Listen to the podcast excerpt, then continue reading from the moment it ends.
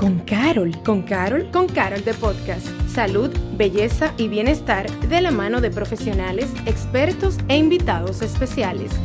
Con Carol de Podcast.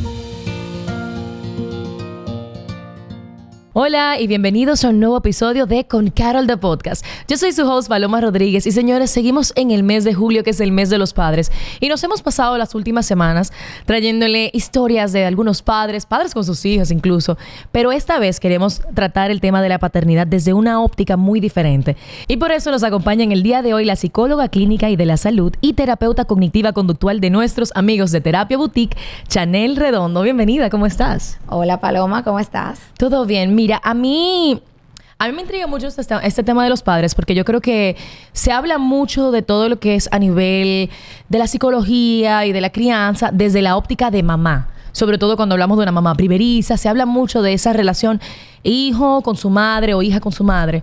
Pero desde el lado de los padres, así como los padres sienten que a veces uno no se acuerda de ellos en el Día de los Padres, como que, ay, para, los padres siempre estamos, las madres siempre pensamos en los regalos, no estamos pensando tanto en los padres. Pues yo creo que es importante tratar este tema también. Hablemos sobre los tipos de padres y los tipos de crianza. ¿Qué tanto influye la crianza y el tipo de papá que sea en el desarrollo de los hijos? Ok, bueno, mira, en primer instancia, súper de acuerdo contigo. O sea, por el tema, eh, pues, biológico. O sea, el hecho de que el bebé está en la barriga de la madre, es como que automáticamente se piensa en bebé, mamá. Y esa relación, la cual es sumamente importante. Ahora, la relación con el padre es igual de importante. Y del bebé. Em, pues, tipos de padre. A ver, em, hay estilos de crianza. Estilos de crianza. Pero tipo de padre pues va a depender mucho de, muchísimos factores. Va a depender de personalidad, de la pareja. Va a depender de, pues, de la crianza de ese mismo padre también, que va a influir en cómo va a hacer la crianza con su hijo. Eh, y pues, ¿cuál era la segunda pregunta? No, y continuando con el tema de los tipos de crianza, ¿cuáles serían esos estilos de crianza que existen? Mira, se habla a nivel teórico de cuatro estilos de crianza y son el estilo autoritario, el estilo democrático, negligente y el, eh, el pasivo. Estos se, se, hablan de estilo de crianza porque es una manera de, por ejemplo, el autoritario, pues son estos padres súper rígidos, firmes, con unos límites que son eh, inmovibles. Eh, a menudo no hay tanto afecto no hay tanto, tanta demostración de, cariño y, de afecto. Son un poquito más distantes a nivel de trato y de cariño. A, nivel emocional, mucho más distantes. Eh, pues está el estilo de crianza pasivo, que es un estilo de crianza eh, pues negligente, porque aunque pues no se ven estas reglas, eh, hay cierta negligencia emocional, quizás a nivel incluso físico, ¿tú entiendes? No cuidan al niño de, la, de una manera que, que se espera. Está el estilo pasivo, que son estos flexibles, eh, pasivo flexible, que son estos límites súper porosos. Son estos padres que todo es sí. Eh, normalmente hay, hay más afecto, pero ese afecto no va a contrarrestar el hecho de que el niño está inseguro. O sea, en un ambiente donde no hay límites, el niño está inseguro. Igual hay negligencia.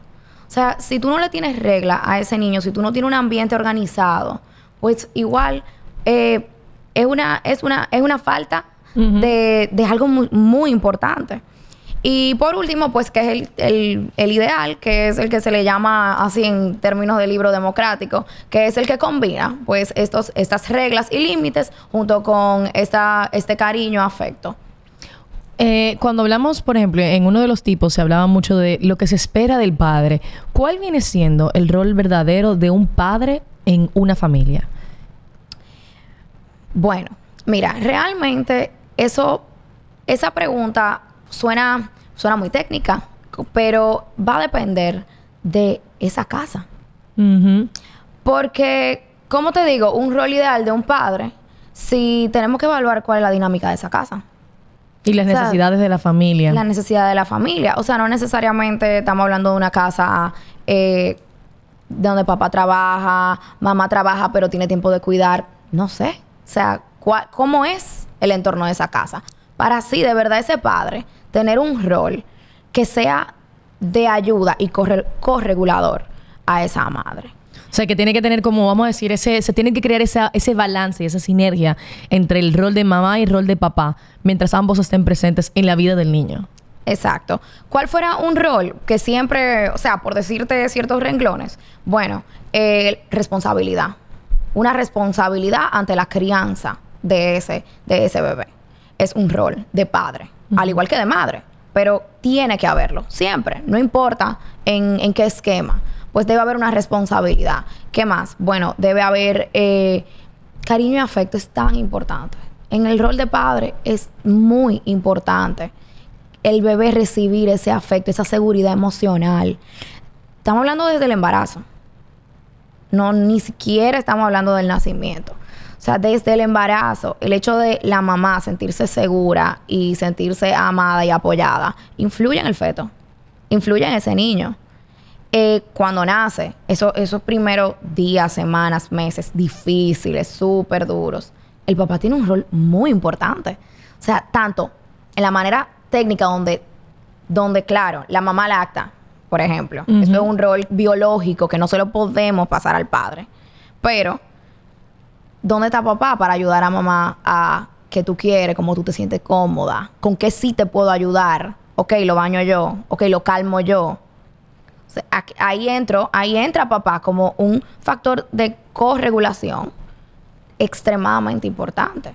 Y qué interesante que dices, porque siempre se ha hablado mucho, sobre todo en los primeros días de, desde que el, desde que el niño obviamente está en la barriga hasta que ya nace, que cómo esos primer, esa primera etapa determina mucho cómo va a ser la relación de ese niño con su madre. En este caso también entonces se, se estila que la relación de papá lo determina la primera etapa que el niño vive con su padre. Hay etapas del desarrollo. Y sí, la- hay una primera etapa que es sumamente importante. Ahí es que se tiene la teoría del apego, por ejemplo. Hay tipos de apego. Está el apego seguro, que es el apego ideal, eh, el apego evitativo, el apego ansioso, el, el apego ambivalente. ¿Qué viene pasando? Pues se va formando ese, ese, ese sentido de seguridad en el niño desde esta etapa. O sea, un niño que, que papá y mamá, en este caso que estamos hablando del rol de papá, por ejemplo, mamá cansada, porque biológicamente está dando algo que, que- que papá en ese momento no puede dar, pues si no recibe esa, esa, ese vínculo y esa, ese soporte de papá, vamos a tener dos padres que hasta qué punto van a poner, van a poder emocional y físicamente cuidar de ese bebé. No, no es real. La, mira, la, la paternidad, o sea, maternidad, paternidad, o sea, lo que es ser padres, no se hace solo. No se hace solo. No se necesita eh, una ayuda. Es una tarea que es sumamente compleja. Y no es real decir que se puede solo. Y esa ayuda hay que saber aceptarla. En todos los ámbitos. Porque también pasa con mamás que todo lo pueden y le quitan el rol a papá. Y papá tiene un rol demasiado importante como para tú pensar que como madre tú lo puedes todo. ¿Existen esas diferencias definidas eh, de hasta qué punto debería de llegar papá? ¿Hasta qué punto debería llegar mamá? Vamos a decir, en, en general, hasta en, el tema de bañarlo. Porque hay cosas biológicas que debe de hacer mamá. Amamantar, eso, es- eso es de madre. Lactar. Pero en el caso de dormir, puede ser papá o mamá. En el caso de bañarlo, puede ser papá o mamá. Existen algunas que, se recomiendan a nivel eh, profesional de qué rol debe de cumplir cada uno.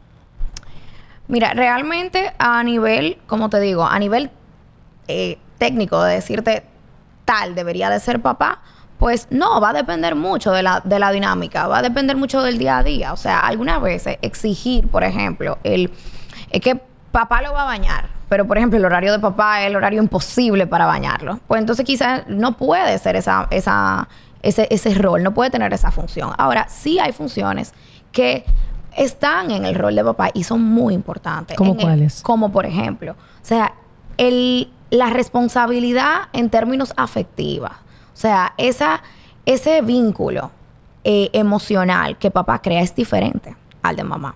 Porque el de mamá es un vínculo eh, que va muy asociado con este tema hormonal, con este tema de hay un boost de oxitocina en mamá, eh, te estoy lactando, em, factores que son que son eh, una relación, un vínculo diferente al que papá debe crear. Por ejemplo, hay estudios que dicen que los padres juegan de manera diferente con sus hijos. Y sabes que los niños aprenden jugando. Y el rol de papá en, en, este, en esta dinámica de juego es sumamente importante. Porque si tú te fijas, fíjate en un niño jugando con su papá. Es un momento donde papá se vuelve niño, mucho más probable que mamá. Si tú te fijas. Totalmente. Eh, y eso es por, o sea, por tema de que papá realmente tiene un rol muy importante en esta, en esta, en este aprendizaje en el juego con el niño. Se vuelven como niños, tú ves que la dinámica es diferente. Eh, y incluso se dice, los padres a nivel hormonal cambian también. O sea, la, la testosterona baja en los primeros días del nacimiento de los niños. Wow. Y sube la oxitocina, que es la hormona del amor, y la, y la, y la prolactina, que es la hormona de mamá cuando, cuando está lactando, cuando está en estos primeros días de maternidad. ¿Y cómo influye esos cambios ya hormona- hormonales que está recibiendo el padre en su forma o en su conexión con el bebé? La naturaleza es perfecta. O sea, fíjate que indirectamente, papá, baja, baja la testosterona un poco, sube un poco la oxitocina y la prolactina. ¿Y qué pasa? Con eso, el hombre que es de, el hombre en sí, que es de, resol- de resolver práctico, se vuelve tolerante a estos llantos, se vuelve más sensible. O sea, padres, he tenido pacientes que son, que es un cambio muy importante ah, eh, que hay que hablar a nivel psicológico. Cuando papá en esa etapa se vuelve más sensible, para el hombre viene siendo un poco difícil. Porque no sabe. Porque no sabe. No sabe ser sensible. Y, y le afecta porque esta sensibilidad de repente está en el trabajo y algo que no le hubiera afectado igual le está afectando. Y, y es una etapa diferente. Vive una, un mundo emocional totalmente diferente por este tema de que yo estoy teniendo una receptividad a- en términos biológicos y en términos y en términos también psicológicos que me influyen más áreas de mi vida. Y entonces ese hombre se vuelve más sensible, se vuelve más emocional. Tú ves que tiene esta, nivel de conexión un poco más, eh, más abierto. Y, y bueno, esa es la, la naturaleza. El ser humano definitivamente es perfecto. Yo eso nunca me había dado cuenta, pero desde que lo dijiste, es cierto, uno ve como, como el hombre eh, de repente cuando es padre es más sensible, sobre todo obviamente con sus hijos, pero cambia y que está ese rol como más eh, amoroso. Sin embargo, cuando estábamos hablando de tipos de crianza, se estaba hablando de que el rol ideal viene siendo el que es eh, democrático, si no me equivoco. En es- estilos de crianza. en estilos de Cuando hablamos de apego, pues lo ideal es que sea un apego seguro. O sea, que sea un apego donde el niño se sienta amado. ¿Cómo un padre puede darse cuenta de, de crear ese balance? Es decir, un niño necesita tener límites porque eso es saludable, necesita aprender lo que son los, aprender lo que son los límites sin llegar al nivel de ser autoritario. Sí. Ese rol es como pareja. Eh, viene siendo como pareja. O sea, yo. Es muy, es muy importante para yo tener. ¿De qué me sirve ser un excelente padre si no me he comunicado y mamá entonces está teniendo unos límites diferentes a los míos? Por ejemplo. Entonces, en, en este tema de papá, estilo de crianza, tengo que también llevarlo de la mano con mamá. O sea, no puede ser que solo papá ponga los límites. Porque si papá es el fuerte y el que tiene que poner los límites en la casa y mamá nunca los pone, hay un desbalance. Hay un desbalance. Y papá pone límites que deben de ser igual que los de mamá. Papá da un amor a su manera, diferente, porque tenemos personalidades, porque somos seres humanos, pero al- en el mismo, en, en el mismo, con la misma importancia que mamá. No se trata de que sea igual. No se trata de que haga hagamos las cosas iguales uno y el otro, porque no somos iguales. Se trata de que haya un balance en, en la responsabilidad de dar eso. Ya sea como, como, tú, como tú lo des, como tú lo des por, como ser humano. Buenísimo. También cuando hablamos de, de buen padre, siempre me ha quedado esa duda de si se dice que, ah, él, puede, él es buen padre, pero tal vez no tan buena pareja. ¿Existe una... ¿Es esto es real? Que un, una- un hombre puede tal vez tener el tema de la relación con la mujer o con la madre de su hijo y la relación con su hijo. ¿Qué tanto influye una cosa con otra? ¿Puede realmente ser un buen padre una persona que tal vez no es una buena pareja? Puede ser un buen padre, una persona que no es una buena pareja, claro que sí. Ya sea en términos de que están compartiendo en una misma, en un mismo ambiente o no lo están porque no estén juntos. Sí, sí puede pasar. Ahora, que influye que, que hay una correlación entre la relación de pareja y la relación como padres, indudablemente. Incluso, eh, una de las de uno de los requisitos más importantes, yo diría, para tú eh, saber si estás listo para ser padre, es saber cómo está tu relación de pareja. Porque en un suelo donde ese terreno no está fértil, donde ese terreno eh, está, pues, no, no, no hay la fertilidad que debe haber. Realmente debería de, de primero nivelarse para, para traerse un niño al mundo. Es lo recomendable. Porque los niños no arreglan matrimonio. Que muchas veces se escucha. Como, bueno, no estamos tan bien, pero sé que cuando tengamos un hijo vamos a estar un poquito mejor. No, o sea, un hijo es una responsabilidad.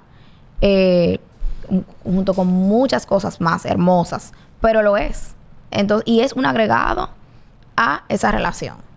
Entonces, eh, ¿qué te digo? Si un papá puede ser un buen padre, pero un esposo que pero no está siendo un buen esposo, pasa, claro que pasa. Porque tiene esos roles quizás eh, divididos por que los vio así en casa, quizás vio en casa eh, este, este padre entregado, pero con mamá no tengo una, una buena relación o soy abusivo. Ahora, ¿tú crees que no va a afectar a esos niños? O sea, estoy siendo, en teoría estoy siendo buen padre, claro. Quizás estoy cum- cumpliendo con todas las necesidades básicas y emocionales del niño. Pero voy, yo estoy modelando un tipo de relación.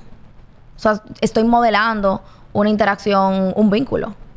Entonces, influye, va a influir. Y es increíble como acabas de decir, eso fue posiblemente lo que vio en casa, o sea que eso es posiblemente lo que le esté pasando a ese hijo o hija de que es lo que pasa en casa para una futura relación. Y ahí vemos como el estilo de crianza o, las vivencias pueden influir en la vida adulta de, de ese niño o esa niña. Por otro lado, estamos hablando de como siempre los padres, o cuando se habla de, al prepararse para ser madre, hablamos de madre primeriza, como estaba haciendo el comentario anteriormente. Pero no tenemos mucho esa conversación de el padre primerizo. ¿Cómo se prepara un hombre para ser padre por primera vez? Ok, muy buena pregunta. Y, o sea, padre primerizo. Mira que hasta suena como, como, que, raro. como que no existe. No, nunca lo he pensado. Eso no está en Google. Claro, y, o sea, padre primerizo, claro que sí, igual que mamá. Es un padre que necesita información. Si tú te fijas ahora que es algo excelente, o sea, mamá se informa mucho, se está informando mucho, eh, cómo puedo hacer, eh, qué libro puedo leer, cómo puedo sacar lo mejor de esta maternidad. De igual manera, papá, ¿cómo puede prepararse? Leyendo muchos libros de paternidad, muchos libros de, de pues esta primera etapa. Una preparación es muy importante. ¿Qué más? Cuidado. Cu- muchas veces, no sé si tú te fijas, Paloma, hay las madres, eh, claro, estoy cargando al bebé, tengo que cuidarme. Pero ¿y papá? Muchos padres que suben de peso en esa etapa por la ansiedad por la ansiedad, porque es una ansiedad que no están mirando, porque no, no, no, no importa, la que, la que quizás tenga la más ansiedad es mamá. No, Eh, pues, papá tiene ansiedad y, y tiene preguntas y puede sufrir de estrés. Entonces, un cuidado en términos integrales también es importante. O sea, esta no es una etapa para mamá cuidarse en términos de me he toda mi pastilla, estoy yendo a mi doctor, estoy tratando de comer eh, saludable. Y papá, papá también tiene que cuidarse porque es una etapa de cambio. eh, algo más que puede hacer este padre primerizo, aparte de informarse y de cuidarse de igual manera, eh, pues tener una, si, si está esta relación de pareja, pues que ese vínculo se fortalezca. Es, es algo muy importante. Definitivamente. Sabes que cuando hablamos de, mm, de maternidad, así mismo como se habla mucho de ese concepto de madre primeriza, también está el concepto de madre soltera. Se ve mucho, sobre todo en verdad e, en, en nuestro país, es muy común. Eh, sin embargo, también existe el otro lado, el padre soltero. El padre que por X o Y razón es quien está criando a los, a los hijos. ¿Cómo debe manejar papá esa situación y esa relación, ese vínculo con los hijos, si por algún motivo tiene que criarlos solo? Ese es un tema complejo. Es un tema complejo y un tema, eh, pues, como con su acápite eh, complejo en aparte. Pero, eh, como te dije, independientemente de que sea en términos de pareja eh, o no, la crianza no es para hacerla solos. Eh, necesitamos de tratar, no todos, no todos tienen la, la posibilidad pues de tener eh, familias o eh, una ayuda, pero es importante que para un padre soltero, por ejemplo, un padre que está, hace- está siendo un padre eh, primerizo en este caso, ¿qué preguntas? Sí, un padre puede ser, pu- puede ser incluso primerizo, pero básicamente es un padre que a veces siente que tiene que cumplir ese rol mamá, papá, cuando al final ni- ninguno de los dos padres pueden cumplir el rol de ambos. Pero es un padre que por necesidad, sea que perdió a la esposa, sea que se, se divorciaron y le tocó a él los hijos, o sea, le, le ha tocado a él tener que criar solo a esta criatura que en verdad en ese momento es, es algo muy difícil porque yo creo que se habla mucho de la mamá de manera biológica y natural, tiene ya ese apego con el niño, tiene ya ese tema de protección y demás, mientras que el papá se tal vez se, se promueve que sea un poquito más de chercha o de distancia o de poner límites y no necesariamente de crear ese vínculo emocional tan cercano que ahora va a tener que tener. que realmente siempre está. Realmente siempre está. O sea, es algo muy de sociedad, de quitarle ese rol quizás de, de ese apego. El apego está. El apego, tanto, o sea, el apego, el apego incluso, las, las teorías del apego, se trata de los cuidadores. O sea, le- el autor que, que investigó, hizo, que, que hizo este, este experimento, habla de cuidadores. ¿Por qué? Porque un cuidador es una persona que pasa la mayor parte del tiempo con el niño. O sea, aquí estamos hablando de figuras de apego de importancia. Entonces, el, no se trata solo de que mamá en, términos biológicos es mamá. No, realmente es que quien esté, si tú me hablas de ese padre que está soltero, pa- con, con criando ese, ese bebé, es la figura de apego primaria. No, no tiene que, no, no importa el sexo. Esa es la figura de apego primaria.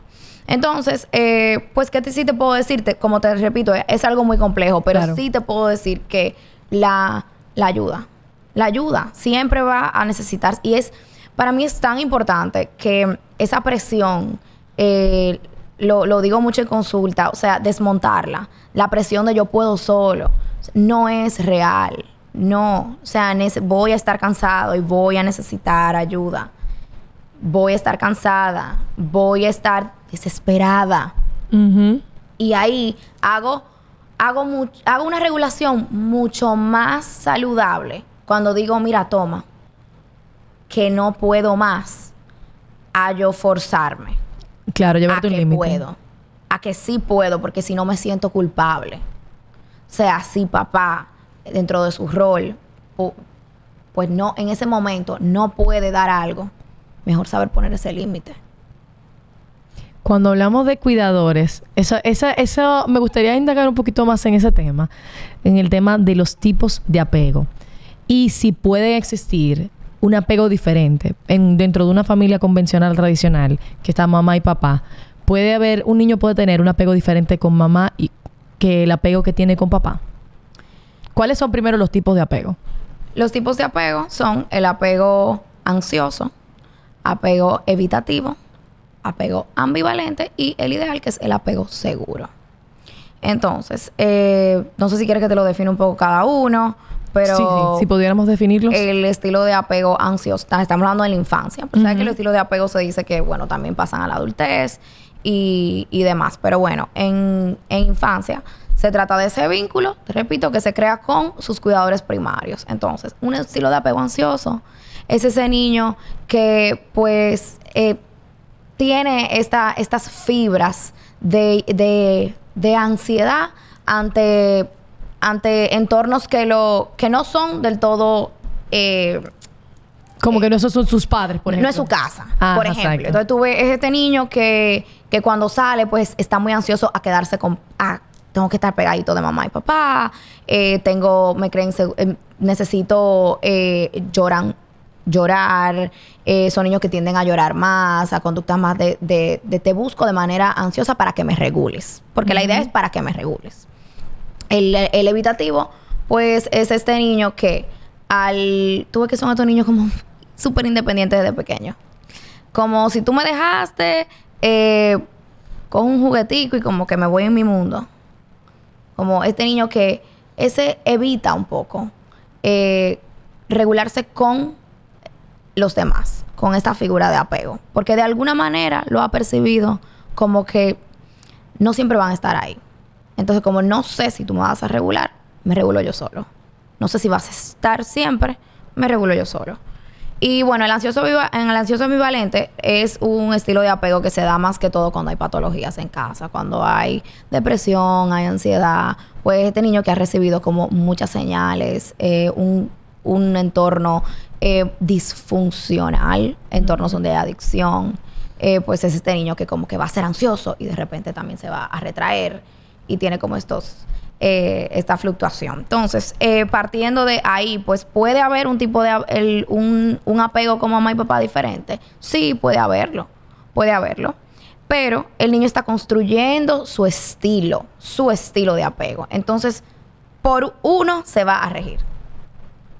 Independientemente de que mi relación sea un poquito más de evitación o de, o de, o de un apego ansioso con mamá y con papá, lo que el niño está formando es su estilo de apego, porque ese estilo de apego es con el que él va a salir al mundo. No se trata solo con ellos. El estilo, es el estilo de apego con el que ese niño va a entrar al colegio. Entonces son estos niños que son muy difíciles de calmar, por ejemplo. Son muy difíciles de calmar porque tienen un apego ansioso. Y no me puedo despegar de ti y no puedo, y no puedo crear mi propio mundo, no puedo regularme con, con una maestra porque me cuesta. ¿Qué tan difícil es que un niño cambie su tipo de apego? Se dice que el apego cambia durante la vida. O sea que realmente eh, se habla de, de que el apego puede cambiar. Por eso siempre, eh, ya cuando somos adultos, pues todos queremos un apego seguro. Eh, con el términos de pareja. O estamos buscando esa relación con un apego seguro. Eh, pero el niño se habla de que cuando construye un estilo de apego, realmente de 0 a 6 años se va como a mantener. Y qué interesante que, y yo creo que es bueno conocer este tipo de apego, sobre todo para los padres, porque volvemos a toda, a toda esta información que se le da a las madres y que se espera de las madres normalmente, ese apego seguro porque está compartiendo mucho con ella, está siempre con él, pero que el padre pueda crear uno de estos vínculos y que esté consciente del mismo. ¿Cómo un padre puede fortalecer o qué recomendaciones podría darle a un padre para fortalecer su relación padre e hijo? Recomendaciones. Tiempo de calidad. No cantidad. Calidad. O sea, el tiempo que voy a estar con, con el bebé, con mi hijo. Que sea un tiempo que sea de importancia. Que se tenga eh, pues esa, esa energía que requiere de estar en, esa, en esa interacción activa eh, con, con un bebé. Pues que se tenga con calidad. También eh, yo diría que aunque mamá y papá juegan un- un- una danza, las los cuales ambos eh, pues interactúan en, en este, en esta crianza, es muy importante el tiempo también uno a uno. O sea, tener, o sea, recomiendo a los padres tener un tiempo con sus hijos, de una, una actividad en común, algo que se construya, algo que, que, que sea muy específico, que, que ya venga en términos de quién yo soy como persona y quiero que tú conectes conmigo desde ahí. Eso es muy importante porque es un sentido de pertenencia.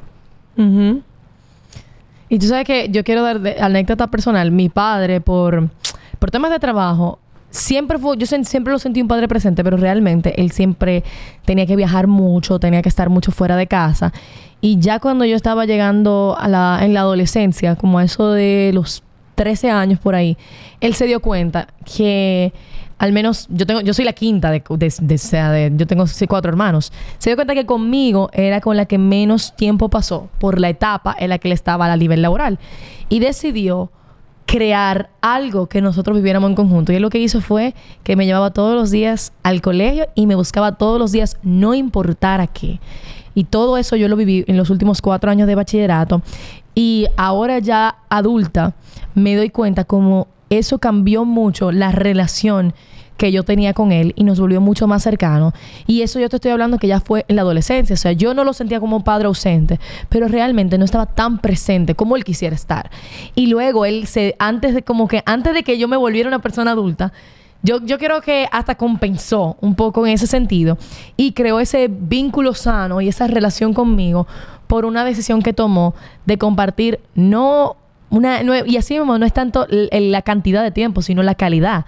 El tiempo de camino, el tapón, él siempre me preguntaba qué me pasaba, qué me qué vas a Y hacer creó ese momento contigo. creó ese momento, o sea que incluso nunca es tarde. Y lo digo y, y hago ese- esa anécdota porque tal vez nos estén escuchando, tal vez nos estén escuchando padres que mm, no necesariamente en los primeros años, sobre todo sus hijos, sienten que le dieron tanto y sienten un- una cierta culpa. Y, y es súper... Mira, eso que tú dices, me encantó tu anécdota y, y me encanta porque es el ejemplo perfecto de que nos, como padres no se va a hacer el trabajo perfecto. Entonces siempre hay tiempo de yo darme cuenta y mejorar. Eso es lo que se llama sanar y poder crecer. O sea, siempre hay espacio para yo decir, mira, me estoy dando cuenta que esto que yo le estoy dando a este hijo no es lo que necesita de mí. O no es lo que en este momento se está percibiendo como, como el mejor cuidado. Déjame yo simplemente cambiar. Es la capacidad de también yo tener como esa humildad de poder decir, mira, no lo he hecho bien. O lo he hecho lo mejor que he podido. Pero no ha sido como lo suficiente o no ha sido la manera correcta. Y te digo, son momentos, mira, no eh, conectando contigo, mi papá me buscaba y me llevaba al colegio. Yo no percibí que mi mamá estaba, estaba ausente por eso, porque ese fue un rol que él asumió. Y entonces, por consecuente, ese era un momento que ya yo lo asocio con papá. O sea, es un momento de mi papá me llevaba y me buscaba al colegio. Y eso no le está quitando una importancia a que mamá estuvo, a que ella me, ella, ella estuvo involucrada en el colegio. Pero cada, cada uno de manera genuina tiene su rol. Porque como tú dices, quizá él, él encontró ese momento, pero también era funcional para él. Sí. Porque era un momento donde él tenía el tiempo, eh, tenía la en ese momento, pues, ah, era un momento que podía tener esa interacción contigo. Que pudo tener esa flexibilidad, pero Es- tuvieron que pasar 13 años de vida mío. Y eso, y yo hoy en día yo no lo culpo, o sea, yo no lo veo como que él estuvo ausente. Más simplemente lo recuerdo, qué bonito ese tiempo. Sin ver tal vez el, el antes de eso. Y, y de ahí está, qué, qué hermoso poder saber que no, que no importa uno está creciendo y está aprendiendo y no hay un manual para ser padre o para ser madre. En todo Así ese es. proceso se va aprendiendo y uno tiene la, la capacidad de mejorar. Chanel, muchísimas gracias por compartir con nosotros en el día de hoy. Yo creo que ha sido de mucho provecho esta conversación y me encanta que estemos tocando temas aquí en Con Carol de Podcast que son muy necesarios tener, sobre todo para la crianza sana de, de un niño o una niña. ¿Cómo podemos seguirte en las redes sociales y consultarnos contigo? Claro, bueno, eh, estoy en terapia boutique. Eh, estoy allá como psicóloga clínica. Yo trabajo con trastornos del estado de ánimo, ansiedad, depresión, adicciones y pues también en términos de pareja. Eh, en mis redes estoy como Chanel Redondo, eh, SIC, SIC, eh, de ah, psicóloga. de psicóloga.